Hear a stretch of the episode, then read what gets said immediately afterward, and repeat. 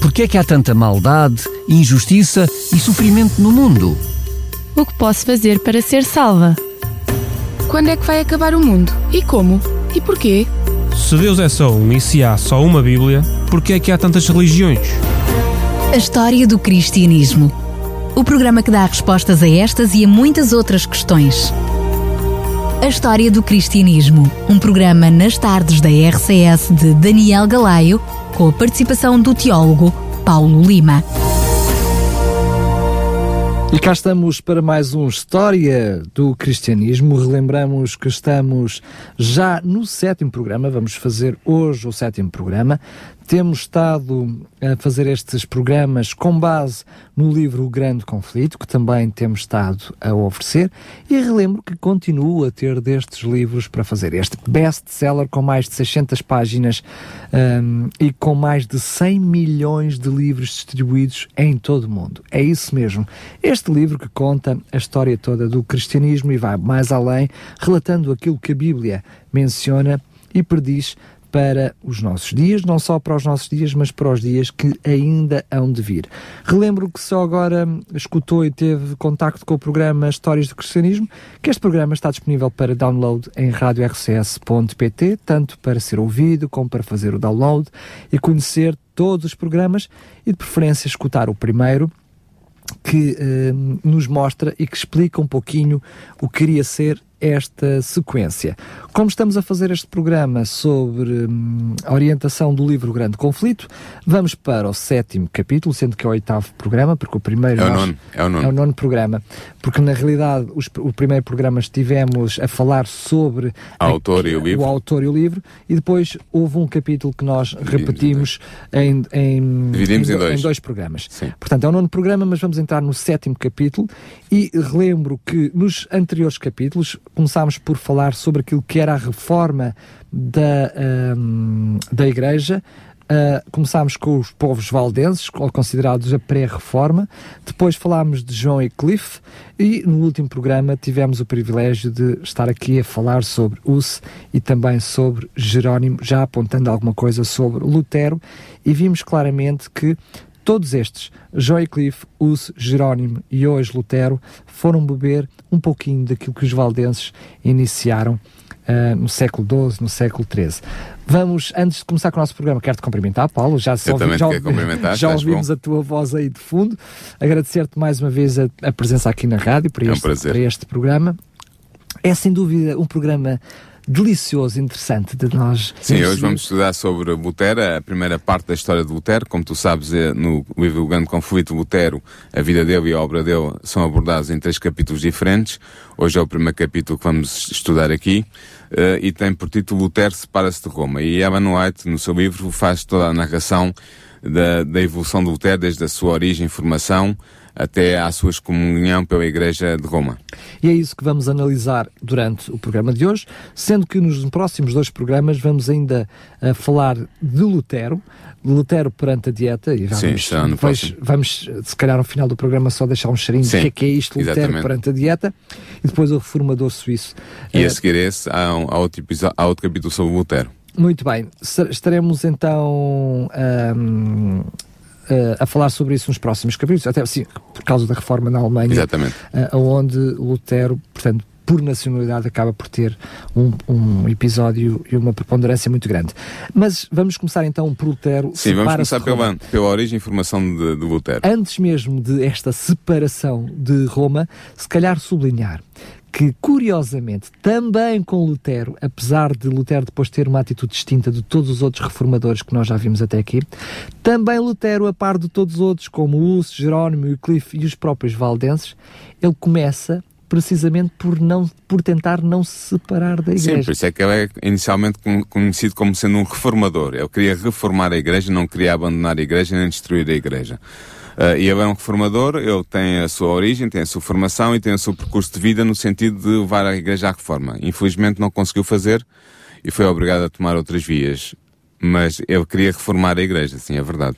Acaba por, depois de todos, ser também o mais incisivo e o mais eficiente, e o mais na, eficiente. Na, na, reforma que conseguiu fazer. Ele conseguiu fazer alguma reforma da Igreja, mas não a Igreja na sua totalidade. Houve uma secessão uh, da Igreja nos países do, do chamado uh, Império, Sacro Império Romano Germânico e depois dos países do norte da Europa, nomeadamente os países uh, escandinavos. Mas Lutero, vamos falar de Lutero então hoje. Lutero nasceu em 1483 em Eisleben, Saxónia, que era então parte do Sacro Império Romano Germânico, ou seja, do que é hoje a Alemanha. Ele era oriundo de uma família pobre. O seu pai, Hans Luther, era mineiro e tinha um grande sonho. Queria que o filho estudasse e se tornasse um advogado. Os pais de Lutero educaram os seus filhos com muito cuidado. Lutero teve vários irmãos. Procuraram instruí-los no conhecimento de Deus, na prática das virtudes cristãs e puseram o jovem Lutero, desde muito novo, a estudar. Na escola, Lutero foi tratado com muita dureza, mesmo com alguma violência. Ele, mais tarde na sua vida, vai dizer que a escola foi para ele o inferno e o purgatório. Portanto, isso dá para perceber como, como foi duro para ele estudar naquelas escolas.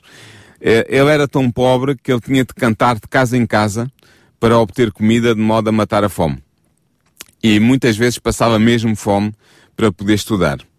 Além disso, as ideias supersticiosas da religião daquele tempo enchiam Lutero de medo, porque ele infelizmente via Deus como se fosse um juiz duro e implacável e à espera na esquina quando é que o ia apanhar para o castigar pelos seus pecados e pelo, pelo seu mau comportamento. Em 1501, quando Lutero atinge os 19 anos, ele entrou para a Universidade de Erfurt, na Alemanha. E ele, a partir desse momento, vai cam caminhar na direção de um futuro uh, brilhante, uh, porque ele realmente tinha um futuro brilhante à sua frente e, e soube, soube fazer, tirar partido dos estudos que realizou.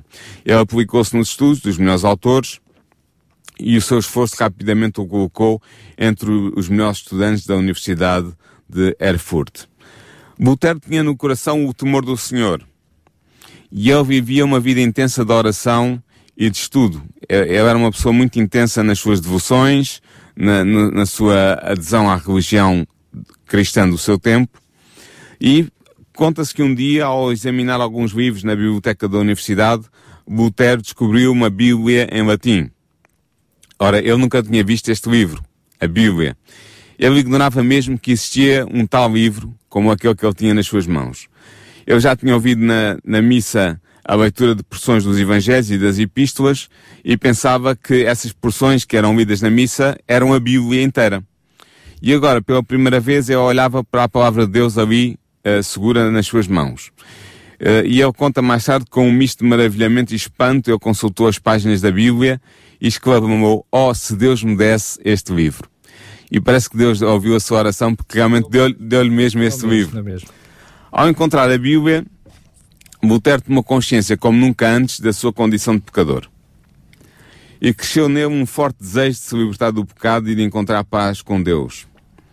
E, e há um acontecimento que vai ser marcante no seu futuro e que vai determinar todo o seu percurso, desde muito jovem, e foi o seguinte: no dia 2 de julho de 1505, quando ele regressava de cavalo à universidade vindo da sua, da sua terra, da sua, da, do seu lar, depois de uma viagem, foi apanhado a meio da viagem por uma grande tempestade. E houve um raio que caiu mesmo ao lado do seu cavalo, onde ele ia montado. E ele aterrorizou-se com a perspectiva de uma morte iminente a, a que seguiria o juízo divino. E ele achou-se despreparado, completamente despreparado para ter esse encontro com Deus. Então ele naquele momento fez um voto dedicar a sua vida à, à vida monástica, portanto, a tornar-se monge, caso Deus poupasse a sua vida naquele momento difícil que era a tempestade que estava sobre a sua cabeça. Deixa-me só traduzir por miúdos um pouquinho aquilo que acabaste de dizer. Na realidade, ele naquele momento sentiu que queria morrer e que não sim, estava preparado para isso, não Exatamente. estava preparado para a própria Foi isso morte. mesmo, sim. Então ele fez um voto de se dedicar à vida monástica e foi assim que ele foi levado a entrar no mosteiro agustiniano em 17 de julho de 1505 contra a vontade do seu pai, o seu pai é oposto determinantemente, uh, o seu pai tinha Lembramos que ele queria que ele fosse queria advogado. que ele fosse advogado, tinha investido muito na sua educação uh, e foi um golpe muito duro para o seu pai, mas a verdade é que depois de, ele ter, de Lutero ter feito os seus votos monásticos, todos os momentos que ele tinha ao seu dispor eram passados em estudo, e nomeadamente no estudo das Sagradas Escrituras. Ah, é Era o livro que o atraía mais. É curioso porque hum, nós conhecemos um pouquinho da história de Lutero e nesse período ele acaba depois mais tarde por se tornar professor de teologia. Sim, já vamos lá chegar. Mas hum, ele tem uma paixão tão grande pela Bíblia que diz que ele mesmo em, sacrifício próprio, até mesmo contra a vontade dele, ele não dormia porque começava a ler as escrituras e Sim, tinha eu- dificuldade eu em parar. é? Eu aproveitava a parte da noite para, para aprofundar o, o conhecimento das escrituras, é verdade. E ele tinha encontrado, teve sorte, ele encontrou uma Bíblia acorrentada à parede da biblioteca do mosteiro. A gente sabe porque é que teve sorte, Estava- não é? sim, Nós exatamente, nós sabemos que Deus, Deus teve muito a ver com essa sorte. Ele encontrou essa Bíblia que estava acorrentada à parede da biblioteca do seu mosteiro e era frequente ele dedicar tempo à leitura daquela Bíblia. Sempre que ele podia, estava ali na biblioteca agarrado às Sagradas Escrituras. Ora bem, à medida que a sua convicção de ser um pecador aumentava, porque ele ia lendo a Bíblia e ia percebendo que a sua vida não estava de acordo com os princípios de Deus, ele procurou obter o perdão e a paz por meio das suas obras. Obras meritórias, ele levava uma vida rigorosa, não se desviava de qualquer sacrifício, fosse ele qual fosse, qualquer sacrifício que lhe pudesse trazer mérito perante Deus. Só referir que, como dissemos nos programas anteriores, essa era um dos dogmas, uma das normas, uma das orientações da Igreja Romana de então, Sim. que já estava a ser combatida pelos anteriores reformadores, Sim. mas que curiosamente Martinho Lutero, até esta, esta fase da sua vida, ainda não conhecia de todo. Não. Ele continuava a procurar a salvação nas obras, nas obras da, da carne, e a verdade é que, apesar de todos os seus esforços, a sua alma opressa não encontrou alívio nesse, nesse percurso que ele estava a tomar. A verdade é que, no auge do seu desespero, tomado pelo desespero de alguém que se julga perdido e sem, sem acesso à salvação, Lutero encontrou um amigo e um conselheiro em Johann von Staupitz, que era o seu superior no mosteiro, ou seja, era o abade do mosteiro. E este, este frade, Staupitz, abriu a mente de Lutero à verdade central do Evangelho e direcionou essa mente febril e que queria aprender tanto sobre Deus, dirigiu essa mente para a contemplação de Cristo, o Salvador da humanidade. E estas palavras de Staupitz tiveram um profundo efeito na vida e na mente de Lutero e trouxeram-lhe alguma paz. Lutero continuou o seu percurso, foi ordenado sacerdote, finalmente, foi ordenado sacerdote, portanto tomou as ordens sacerdotais e foi chamado a dar aulas na Universidade de Wittenberg, a, convite do seu amigo Staupitz, que tinha sido designado para fundar essa, o curso de teologia nessa universidade. E aí ele aplicou-se ao estudo que ele mais am- amava, que era o estudo das Escrituras. Na- desta vez nas suas línguas originais, portanto no hebraico do Antigo Testamento e no grego do Novo Testamento. Ele começou a estudar as Escrituras nas línguas originais, acesso direto à Palavra de Deus. E ele começou também a lecionar sobre a Bíblia, abrindo os Salmos, os Evangelhos e as Epístolas à compreensão de multidões de estudantes que acorriam à Universidade de Wittenberg para ouvir e ensinar a Palavra de Deus. Staupitz, o seu amigo e superior, instou com ele para que subisse ao púlpito e pregasse a Palavra de Deus. Lutero sentia-se indigno de o fazer e sentia-se tão indigno que hesitou bastante de aceitar este convite. Mas acabou por ceder às solicitações dos seus amigos e começou a pregar ah, da, da cátedra da, da igreja local. No entanto, Lutero ainda era um filho devo- devoto da igreja papal. Ou seja, ele era ainda um, um católico 100% confiante na sua, na sua igreja e nos, nos ensinos dessa igreja. Aliás, deixa-me só referir que ele próprio chega a mencionar que ele nunca na vida dele pensou que um dia Iria deixar a igreja. iria ah, opor-se à igreja. É verdade, é isso mesmo. Mas a verdade é que ele, como ainda tinha um alto apreço pela Igreja de Roma, ele foi levado a visitar Roma. E para esse efeito iniciou uma peregrinação a pé, desde Wittenberg, na, na Alemanha, até Roma, alojando-se no caminho nos mosteiros, nos vários mosteiros que ladeavam a estrada que ligava a Roma à Alemanha. Ah, num certo convento em Itália, ele ficou espantado.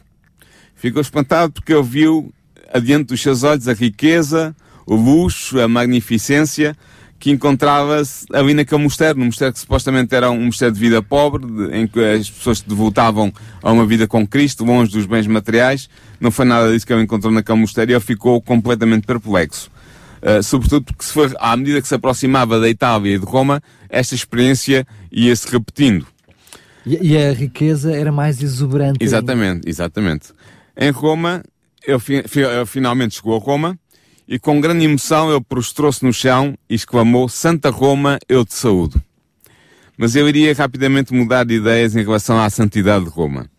Em Roma ele realizou as cerimónias próprias dos peregrinos, mas constatou também a iniquidade que existia em todas as classes do clero, desde o mais baixo clero, desde os monges, até o clero uh, das paróquias, até o alto clero, os bispos e os cardeais. Na verdade, ele ficou horrorizado perante a terrível profanidade dos sacerdotes, mesmo na própria missa. E ele diz que mais tarde que por onde quer que ele se virasse, ele só via profanação em vez de santidade, naquela que era supostamente a santa cidade de Roma. Entretanto, tinha sido recentemente decretado pelo Papa uma indulgência a quem subisse a escada de Pilatos. O que é que era esta escada de Pilatos? Era supostamente uma escada que Cristo tinha subido quando tinha sido julgado por Pilatos e essa escada supostamente tinha sido miraculosamente trazida de Jerusalém para Roma e agora estava ali à, à disposição dos, dos peregrinos. Como é possível? É Sim, tinha sido milagrosamente transportada de Jerusalém para Roma. Era o que, era que a igreja dizia naquela altura. Bem, com, e, com toda a noção, nós percebemos que esse milagre uh, não era milagre nenhum. Não era milagre nenhum mas a meio das escadas, isso sim acontece o um milagre Exatamente. que marca a vida toda de Martim É verdade. Quando ele estava a subir devotamente a escada de joelhos, ele ouviu uma, subitamente uma voz que lhe disse: Mas o justo viverá pela fé. Que era uma citação de Romanos 1,17. E ele ouviu aquela voz, não sabemos se foi uma voz audível, se foi uma voz interior que ele ouviu na sua mente, só que teve um efeito imediato. Ele pôs de pé correu, e de, correu e deixou o lugar coberto de vergonha e de horror. E a partir dessa data ele começou a ver mais claramente a falácia de se confiar nas obras humanas para alcançar méritos diante de Deus e para se alcançar a salvação. Deixa-me só dizer-te isto que às vezes pode passar despercebido, mas relembrar apenas aquilo que, que foi dito até aqui, Sim. mas que com esta frase com este episódio na, vinha, na vida de Lutero faz toda a diferença. Por um lado, ele próprio lutava para tentar ser digno perante Deus, porque reconheceu através do estudo da palavra de Deus a sua indignidade humana. Sim, sim. Por outro lado, vivia no meio das indulgências e vivia no meio de uma sociedade em que ele rapidamente percebeu que aquele que era o clero, aqueles que deviam ser os mais humildes, viver debaixo desse tal sacrifício, eram os que se aproveitavam mais uh, dos bens e da, da, desgraça alheia. E depois, ao receber essa, essa mensagem, que nada mais é do que, quem sabe, uma voz divina, mas um eco de tudo o que ele tinha vivido até ali, do próprio sacrifício que ele está a viver. A partir daí podíamos dizer claramente que tivemos um Martinho Lutero até aí e um Martinho Lutero Sim. novo daí para a Podemos dizer que é o princípio da sua conversão à grande verdade, que é a salvação apenas nos méritos de Cristo. A salvação apenas pelo sangue derramado por Cristo na cruz. Os méritos de Cristo é que nos salvam. Essa foi a grande verdade que Martinho Lutero encontrou ao subir de joelhos aquela escada. Após o seu regresso de Roma, Lutero recebeu da Universidade de Wittenberg o grau de doutor em teologia. E agora, mais do que nunca, ele tinha a possibilidade de se devotar inteiramente ao estudo das Escrituras para poder, com mais uh, poder e com mais sabedoria, ensinar essas Escrituras àqueles estudantes que o procuravam na sua universidade. E ele firmemente declarou que os cristãos só deveriam receber as doutrinas que eram apoiadas pela autoridade da Bíblia. Era preciosa a mensagem que ele transmitia às multidões que o vinham ouvir pregar e vinham ouvir de toda a Europa Ocidental. Começaram a fluir estudantes de toda a Europa Ocidental. Lutero pregava as boas novas de um Salvador, que era o, o concessor do perdão e da paz através do seu sangue redentor derramado na cruz. Essa era a, grande, era a grande pregação, era a grande verdade que Lutero pregava naquele momento. Só referir que Lutero faz uma, faz um, uma espécie de um voto a si mesmo que marca essas pregações de que estás a falar. É que ele decidiu que nunca mais, ou seja, que daí para a frente ele ia passar a estudar diariamente e sem falhar as escrituras sagradas Sim. e aquilo que era a raiz das escrituras sagradas, sagradas ao invés daquilo que eram os, os livros acessórios da palavra de Deus da própria eh, Igreja Católica, a Igreja Tradicional de então. Sim. E ele diz que a partir de agora eu vou estudar a palavra de Deus e tudo aquilo que é as pregações que estavas a falar era, foi aquilo que ele foi é resultado desse mesmo estudo Sim, diário da palavra. Sim, inteiramente à palavra de Deus e ele foi um grande professor, mesmo antes de se levantar contra uh, o programa das indulgências, ele foi um grande professor das Sagradas Escrituras. Entretanto, veio o momento de conflito de Lutero com a sua igreja. Para obter fundos para a construção da Basílica de São Pedro, em Roma, os emissários do Papa começaram a vender indulgências por toda a Europa. O que é que é isto das indulgências? Era um documento que o Papa atestava que tu compravas por um certo preço e a partir daquele momento podias apresentar ao teu confessor e esse confessor era obrigado a dar-te a absolvição e não te podia impor nenhum castigo, nenhuma penitência suplementar, porque tu tinhas pago a indulgência e, portanto, o pagamento da indulgência Pagava o sacrifício. Exatamente, substituía qualquer, uh, qualquer penitência que te fosse imposta. Ora bem. Ou seja, passou a existir a comercialização do perdão do, divino. Do perdão divino. E, e, portanto, da isenção de penitências. Que uh, Martim Lutero acaba por chamar a compra da graça. é? Exatamente. Né? Mas como é que isto estava a ser feito? Houve um monge dominicano chamado Johann Tetzel que tinha sido designado em 1516 para ser o vendedor das indulgências na Alemanha. Era um indivíduo que era moralmente execrável, ele não era uma pessoa de muita confiança, posso dizer, e ele repetia as mais abjectas mentiras e relatava contos maravilhosos para convencer o povo credo e supersticioso a comprar as suas indulgências. Estás a falar de Tetzel, não é? Tetzel, exatamente, Johann Tetzel. Quando Tetzel entrava numa cidade da Alemanha, ia um mensageiro adiante dele que anunciava o seguinte: A graça de Deus e do Santo Padre está às vossas portas. E a partir daquele momento, Tetzel fazia o seu negócio e vendia as suas indulgências. Ele afirmava que, graças às indulgências, todos os pecados que o pecador tivesse cometido lhe eram perdoados e que não era sequer necessário o arrependimento. Era o que ele dizia para vender as indulgências. E ele dizia ainda mais, ele dizia que a, alma em favor da qual fosse adquirida uma indulgência escaparia automaticamente do purgatório e subiria diretamente para o céu. Era o maior dom de Deus, não é? Era, portanto, era o maior dom de Deus. Uh, se tu tivesse alguém que tivesse falecido e tu achasses que essa pessoa estava no purgatório, uh, tu comprando uma indulgência em nome dessa pessoa, automaticamente garantias que ela subia diretamente para o céu. E esta, estas ideias transmitidas com um poder de oratória uh, não, não, não, pou, não pequeno foi, foram aceitos por milhares e milhares de pessoas e houve milhares de pessoas que compraram uh, as indulgências que Tetzel vendia por toda a Alemanha se nós associássemos, porque nós estamos a falar agora com muitos anos de distância desses Sim. momentos, mas não era só as indulgências que eram vendidas, havia um tráfico generalizado de favorecimentos Sim, e de objetos é a serem comprados, ou seja, não era apenas a questão da indulgência assim, mas era a multiplicidade de negócios que andava à volta da, daquilo que Sim, era a era, salvação. Era o que se chamava simonia, ou seja, Exatamente. a venda dos privilégios uh, divinos, a, a, troco, a venda da graça divina a troca de de dinheiro. Lutero, embora fosse um devoto do Papa, ficou cheio de horror perante as afirmações dos vendedores de indulgências, nomeadamente de Tetzel. Sobretudo quando ele começou a ser procurado pelos seus paroquianos, que traziam com eles as indulgências e apresentavam a Lutero na altura da confissão e diziam, está aqui a indulgência, eu não preciso de, de arrependimento, nem preciso de, de, de executar qualquer penitência porque já paguei a indulgência.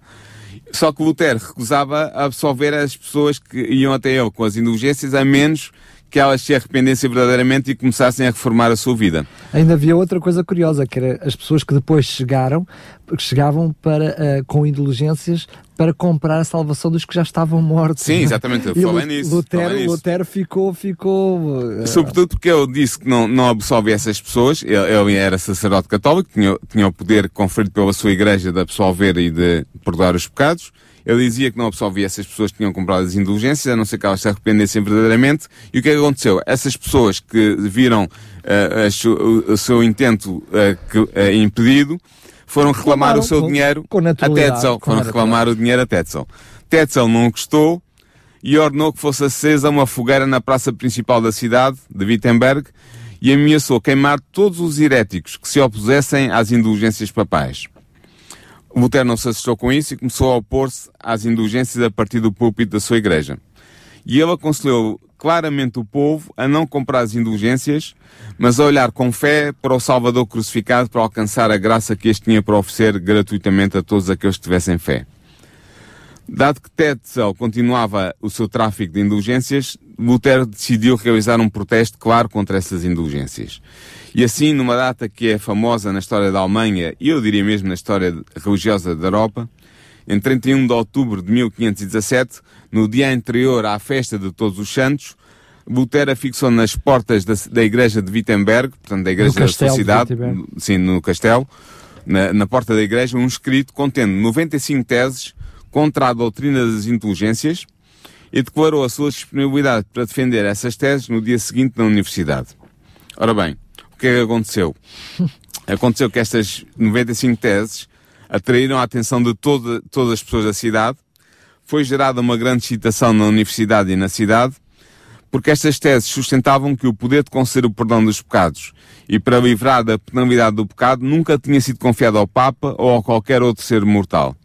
As teses também mostravam que a graça de Deus revelada no Evangelho de Cristo era livremente concedida a todos os que a buscassem com arrependimento e com fé. Portanto, o que, o que Lutero estava a opor era a comercialização da graça de Deus para efeito de reunião de dinheiro para construir uma basílica em Roma. A verdade é que em janeiro de 1518, os amigos de Lutero traduziram as 95 teses que tinham sido escritas originalmente em latim, traduziram-nas para o alemão e mandaram imprimir essas teses. A, a, a, imprensa tinha sido inventada há pouco tempo e foi posta ao serviço das verdades do Evangelho. O que é verdade é que em duas semanas as teses de Lutero foram conhecidas por toda a Alemanha e em dois meses, passado dois meses, tinham chegado a toda a cristandade, a toda a Europa Ocidental. O que é curioso notar nesse episódio é que Martinho Lutero veio suscitar e ressuscitar uh, conceitos que existiam já na mente de muitas pessoas, mas não conseguiam expô-los cá para fora. Sobretudo aqueles que já tinham ouvido por trás jo Joey Clift, uh, Usse. Não, eu, eu, eu, disse verdades que muitas pessoas pensavam, mas que não sabiam articular. É isso que tu queres Exatamente. dizer. E ele articulou-as em nome de todos aqueles que tinham mesmo, a mesma reação que ele teve à, à questão e da venda das indulgências. pessoas que de alguma forma estavam adormecidas, o seu, o seu sentimento de, de, de, revolta para este tipo de postura existia, mas estava adormecido, Sim. mas com as 95 teses de Martinho Lutero, ele não só entre amigos, entre desconhecidos, um pouco por toda a Alemanha, vem ressuscitar um movimento que na, na realidade já existia. O Martinho Lutero só veio colocá-lo por palavras, o que Sim, já existia é no coração das pessoas. Mas não foi fácil para ele, porque ele começou rapidamente a ser atacado por todos os lados, por membros do clero, que viam os seus privilégios serem ameaçados. Na verdade, muitos dignitários da Igreja estavam convencidos da verdade das teses de Lutero, mas eles também compreendiam que a aceitação dessas verdades implicaria grandes mudanças na Igreja e que estas mudanças acabariam por abalar a autoridade de Roma. Quando os seus inimigos apelaram para a tradição da Igreja ou para as declarações dos Papas, Lutero respondeu com a Bíblia e apenas com a Bíblia. E em breve os seus inimigos estavam a pedir a condenação à fogueira de Lutero. Mas como tu disseste há bocado, os ensinos de Lutero tinham captado a atenção das pessoas honestas de toda a Alemanha, através dos seus sermões, através dos seus cristos, dos quais se a luz que estava a iluminar a mente de milhares e milhares de crentes sinceros. E por toda a parte os olhos do povo estavam a desviar-se dos ritos humanos e dos mediadores humanos para o Cristo crucificado. Lutero recebeu então uma convocação, uma convocação uh, verdadeiramente assustadora. Ele foi convocado para comparecer em Roma, de modo a responder às acusações de heresia. Tu dizes assustadora porque a história mostra-nos até esse momento o que é que acontecia. O que, é que tinha acontecido aos reformadores. claro. Claro, exatamente. Só que Lutero tinha amigos e tinha amigos poderosos e esses protestaram contra a convocação para Roma e pediram que Lutero fosse ouvido na Alemanha. Então foi designado por Roma que o legado do Papa, ou seja, o embaixador do Papa na Alemanha, ouvisse Lutero. Mas é interessante ver que nas instruções comunicadas pelo pontífice ao seu legado na Alemanha, Lutero já era considerado herético, eu ponho aqui herético entre aspas, pelo que o legado deveria julgar Lutero sem demora. E caso Lutero não abjurasse, ou não fosse possível prendê-lo, o legado poderia declará-lo proscrito em toda a Alemanha e deveria excomungar toda e qualquer pessoa que prestasse auxílio a Lutero. Ou seja, mesmo as autoridades religiosas ou civis que não cooperassem com Roma para prender Lutero deveriam também ser excomungadas pelo legado papal. Só que quando Lutero mais necessitava de apoio, a providência divina enviou-lhe exatamente o que ele precisava. Melanchthon, um jovem reformador, foi enviado a Wittenberg. Era um jovem muito inteligente, dotado de extenso conhecimento, era eloquente, tinha pureza moral, e em breve ele tornou-se um sincero tipo do Evangelho e o mais leal amigo e apoiante de Lutero. E a união dos esforços de Lutero e de Melanchthon veio acrescentar muita força à reforma na Alemanha. Entretanto, a, cidade de Augsburgo tinha sido designada como o local onde Lutero deveria ser julgado pelo legado do Papa, pelo que o reformador pôs a caminho de Wittenberg até Augsburgo. Foi a pé. As notícias de que Lutero tinha chegado a Augsburgo trouxeram grande satisfação ao legado do Papa, ao embaixador do Papa, que determinou que, que Lutero não escaparia das suas mãos. Ora, Lutero tinha cometido um erro, ele não tinha obtido um salvo-conduto do imperador, mas os seus amigos tudo fizeram para obter um salvo-conduto do imperador e conseguiram obtê-lo. Mas Isso nós só- vimos nos programa, no programa passado que isso não significava nada. isso não significava Pois, nada. vimos que com o uso não significou muito o salvo-conduto. Por exemplo, Jerónimo também, que não conseguiu o uso, que conseguiu Sim. o salvo-conduto, mas não, Eh, Não serviu de não nada. serviu de nada. Mas a verdade é que Lutero só compareceu perante o legado quando recebeu o salvo-conduto. E estávamos em outubro de 1518. O legado mostrou inicialmente grande amizade para Lutero durante as suas reuniões, mostrou-lhe uma face amiga, quis cativá-lo pela amizade, mas exigiu que o reformador se submetesse à autoridade da Igreja e abandonasse as suas opiniões sem as defender com argumentos. Lutero protestou, não estava de acordo com este procedimento, porque o legado queria que ele se retratasse sem lhe ter mostrado que, está, que, que ele, Lutero, estava errado. Mas a única resposta que obteve do legado foi retrate-se, retrate-se imediatamente. O reformador mostrou que as suas posições estavam apoiadas nas Escrituras e declarou firmemente que não podia renunciar à verdade, eh, porque esta verdade era revelada pela sagrada palavra de Deus. E Lutero conseguiu também eh, pedir que se fosse autorizado fazer a defesa por escrito. Uh, inicialmente o legado não queria conceder essa autorização, mas acabou por pressão exterior, acabou por conceder essa autorização a Lutero e Lutero escreveu, es- pôs por escrito uma exposição das suas verda das verdades que ele tinha descoberto e das suas teses sobre a questão das indulgências. E apresentou uma poderosa exposição das suas teses apoiadas em citações das Escrituras. Quando o legado, ou seja, o embaixador do Papa, viu que os argumentos de Lutero eram irrespondíveis, perdeu todo o autocontrole e exigiu que Lutero se retratasse naquele momento. Aliás, até faz uma acusação engraçada porque ele faz uma aproximação clara entre Lutero e Hus. Sim. Não. E ele diz mesmo que se, ele não se, se Lutero não se retratasse, seria preso e enviado para ser julgado em Roma. Lutero retirou-se da reunião depois de responder claramente que não se retrataria. Apesar de Lutero ter um salvo-conduto, já vimos que não serviu de muito a uso, a verdade é que ele tinha um salvo-conduto, mas os romanistas estavam preparados para o prenderem. E aconselho os amigos de Lutero, o reformador deixou Augsburgo secretamente durante a noite, atravessando as ruas da cidade em segredo. Foi um momento de grande angústia. Eu, eu saiu de madrugada da casa onde estava alojado e foi muito devagarinho, acompanhado por mais uma pessoa, a cavalo, eh, lentamente, sem fazer barulho, para não detectarem que havia sair da cidade, das muralhas da cidade, mas conseguiu sair da cidade em segredo, depois de muita ansiedade e de muita oração fervorosa, mas foi bem sucedido. Só referir que aquilo que conhecemos um pouquinho da, história do- deste, deste homem, mas quando eu falo da história, estou a falar de- de- da história de, de escola, que nós damos na escola quando falamos sobre estes assuntos, é que o próprio não, não queria, ou seja, teimosamente ele não queria. Ele, Não, ele foi convencido pelos amigos a sair. foi- teve que ser mesmo forçado a ir porque ele queria enfrentar Sim. através da palavra, quando eu digo da palavra, através da Bíblia, queria enfrentar, mas acaba por ser os amigos que, que são- que são mais por ele do que ele próprio. Sim, é verdade, foi isso mesmo. Ora, ao receber as notícias da fuga de Lutero, o legado papal ficou enraivecido. Ele escreveu uma carta a Frederico, eleitor da Saxónia, que era o, o chefe do Estado onde Lutero vivia e ensinava. Ele escreveu uma carta a esse eh, eleitor da Saxónia, Frederico, denunciando ferozmente Lutero e exigindo que Frederico enviasse o reformador para Roma ou que o banisse do seu Estado da, da Saxónia. Em sua defesa, Lutero escreveu a Frederico também, pedindo que o legado mostrasse quais eram os seus erros a partir da Bíblia e prometendo que renunciaria a todas as suas doutrinas que estivessem em contradição com a palavra de Deus. Até esta data, diga-se a verdade, Frederico da Saxónia tinha pouco conhecimento das doutrinas de Lutero, mas ele ficou muito impressionado com a força e com a clareza da declaração de Lutero por escrito, pelo que decidiu no seu íntimo que iria proteger Lutero até que se provasse que ele estava a elaborar em erro.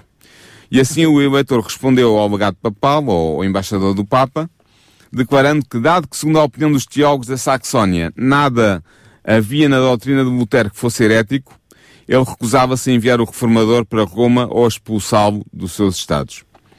Entretanto, Lutero continuava a atrair para a Universidade de Wittenberg um elevado número de estudantes que vinham de todos os cantos da Europa, da Europa Ocidental, da cristandade. Porquê? Porque os escritos do reformador tinham se espalhado também e tinham despertado por todo o lado um novo interesse no estudo das Sagradas Escrituras. Nesta data, podemos dizer que Lutero estava ainda apenas parcialmente liberto dos erros da Igreja Romana e ainda era um membro convicto e sincero dessa igreja, não tendo qualquer ideia de se separar da sua comunhão. E durante este período, os escritos do Reformador e a sua doutrina estavam a espalhar-se por toda a cristandade. Eram milhares e milhares aqueles que estavam a acolher uma compreensão mais pura do Evangelho, ensinado por Lutero, extraído das páginas da Bíblia Sagrada aberta por ele. Os líderes da Igreja Romana, por seu lado, estavam cada vez mais exasperados por causa dos ataques de Lutero, e foi declarado, mesmo por alguns dos seus opositores mais fanáticos, que aquele que matasse o reformador não incorria em pecado. Uh, há até a história de um, de um, episódio que aconteceu que Lutero ia, ia na rua de noite e aproximou-se um homem dele com uma pistola uh, escondida debaixo do capote e perguntou-lhe: Então o senhor vai assim sozinho pela rua? A esta hora da noite? E Lutero respondeu-lhe: Eu estou nas mãos de Deus, que é o meu escudo e a minha força. O que é que me pode fazer o homem?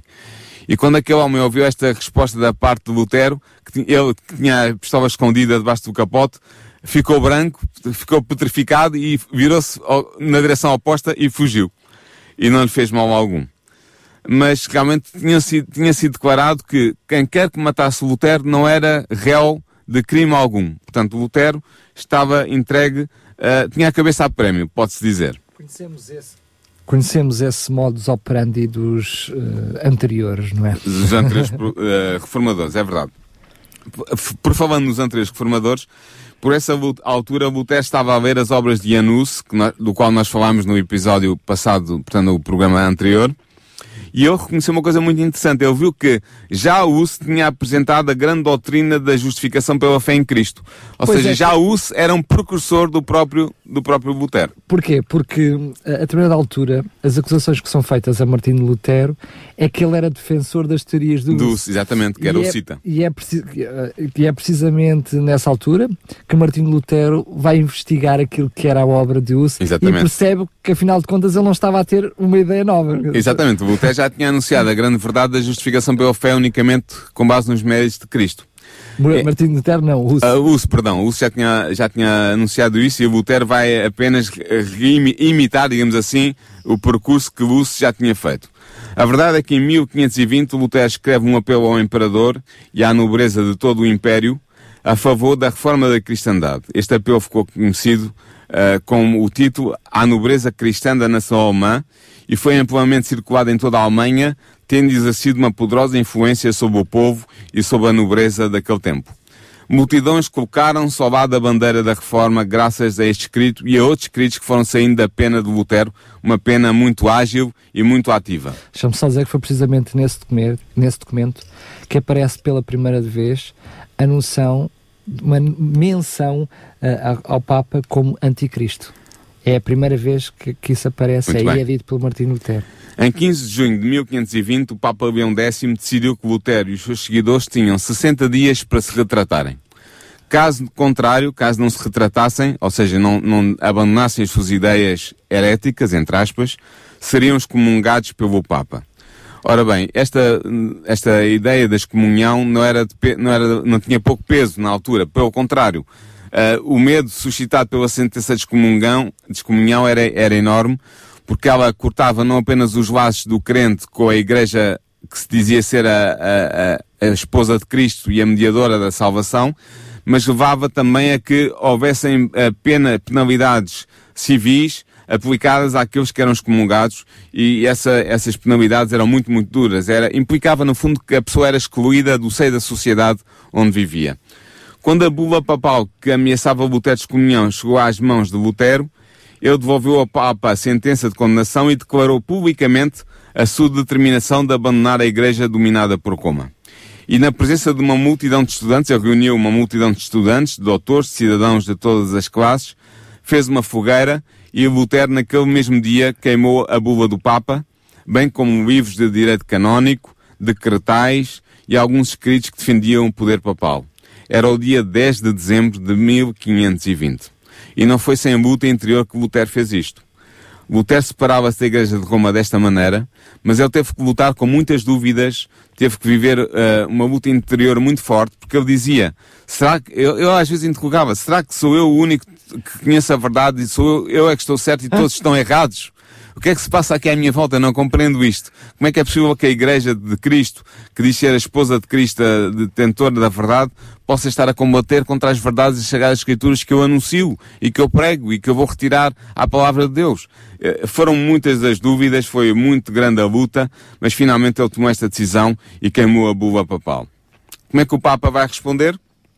Vai responder com a excomunhão veio à, luz uma nova bula, a 3 de janeiro de 1521, declarando a separação de Lutero da Igreja e incluindo na mesma condenação todos aqueles que seguissem as doutrinas reformadas de Lutero. Tinha começado a maior disputa doutrinal a ocorrer no seio da Europa cristã. Começou neste momento. Começa, sendo que neste momento Lutero ainda não está sozinho, não é? Aqui ele ainda acaba por ter alguns parceiros. Não, Lutero aqui nesta altura já não estava sozinho. Tinha Melanchthon com ele, tinha muitos outros reformadores que se vão destacar no percurso da, da sua vida e que vão estar ao seu lado e que vão levar o povo da Alemanha e de outros, de outros o países. Papa, o próprio Papa Francisco III da Saxónia, que vem apoiar também Martim Lutero. Não, o, o eleitor, o eleitor Federico. O Papa com Frederico, o, pa, o Papa com o Frederico III da Saxónia e o novo Imperador também Carlos I de Espanha, que acabam por alguma forma. Mas eles não vão, só Frederico vai apoiar Lutero, mas o Papa e o Imperador vão só pôr ferozmente às novidades que o Lutero vai trazer a partir das chegadas escrituras. E diz que se, portanto, eles vão, eh, vão considerar inoportuno essa, essa, essa, indulgência por Só parte... que uh, Lutero vai, vai ser eh, convocado a comparecer perante a dieta do Império, que era esta dieta do Império, era uma espécie de, de, de assembleia magna em que todos os dirigentes do Império, os príncipes, os eleitores, o, o imperador, os, os bispos, os, os cardeais, todos eles se juntavam para tratar de temas uh, importantes para o Império. E Lutero vai ser convocado. de concílio era um supremo concílio supremo para do Império. assuntos quentes, digamos Exatamente. assim. E Lutero vai ser con convocado a comparecer precisamente perante a dieta do Império. Uh, mas isto é tema já para o nosso próximo programa. Vai ser mais tarde conhecida como Dieta do Worms. É exatamente, é dieta, porque vai ser na cidade do Worms. Exatamente, e que uh, acaba por definir os assuntos que dizem respeito a Martim Lutero. Esse assunto por muito que nos, que nos custe. Só agora para a semana. Só para, só para a semana. que vem. Só para o programa que vem. Uh, relembramos que este e outros programas estão disponíveis em podcast, em radiorcs.pt. Pode fazer o download, pode ouvir. Enfim, sinta-se livre, este espaço é seu. Uh, já vamos no sétimo programa aliás, no nono programa, no sétimo capítulo. Relembro também que todos estes programas têm por base o livro O Grande Conflito pode pedir também, estamos a oferecer gratuitamente este livro, pode pedir o livro para o 219 10 63 10, 219 10 63 10, fazemos chegar gratuitamente o livro à sua casa, um livro fantástico com mais de 600 páginas, que conta todo este percurso da Igreja Primitiva e nós estamos aqui a partilhar consigo capítulo por capítulo, semana após semana.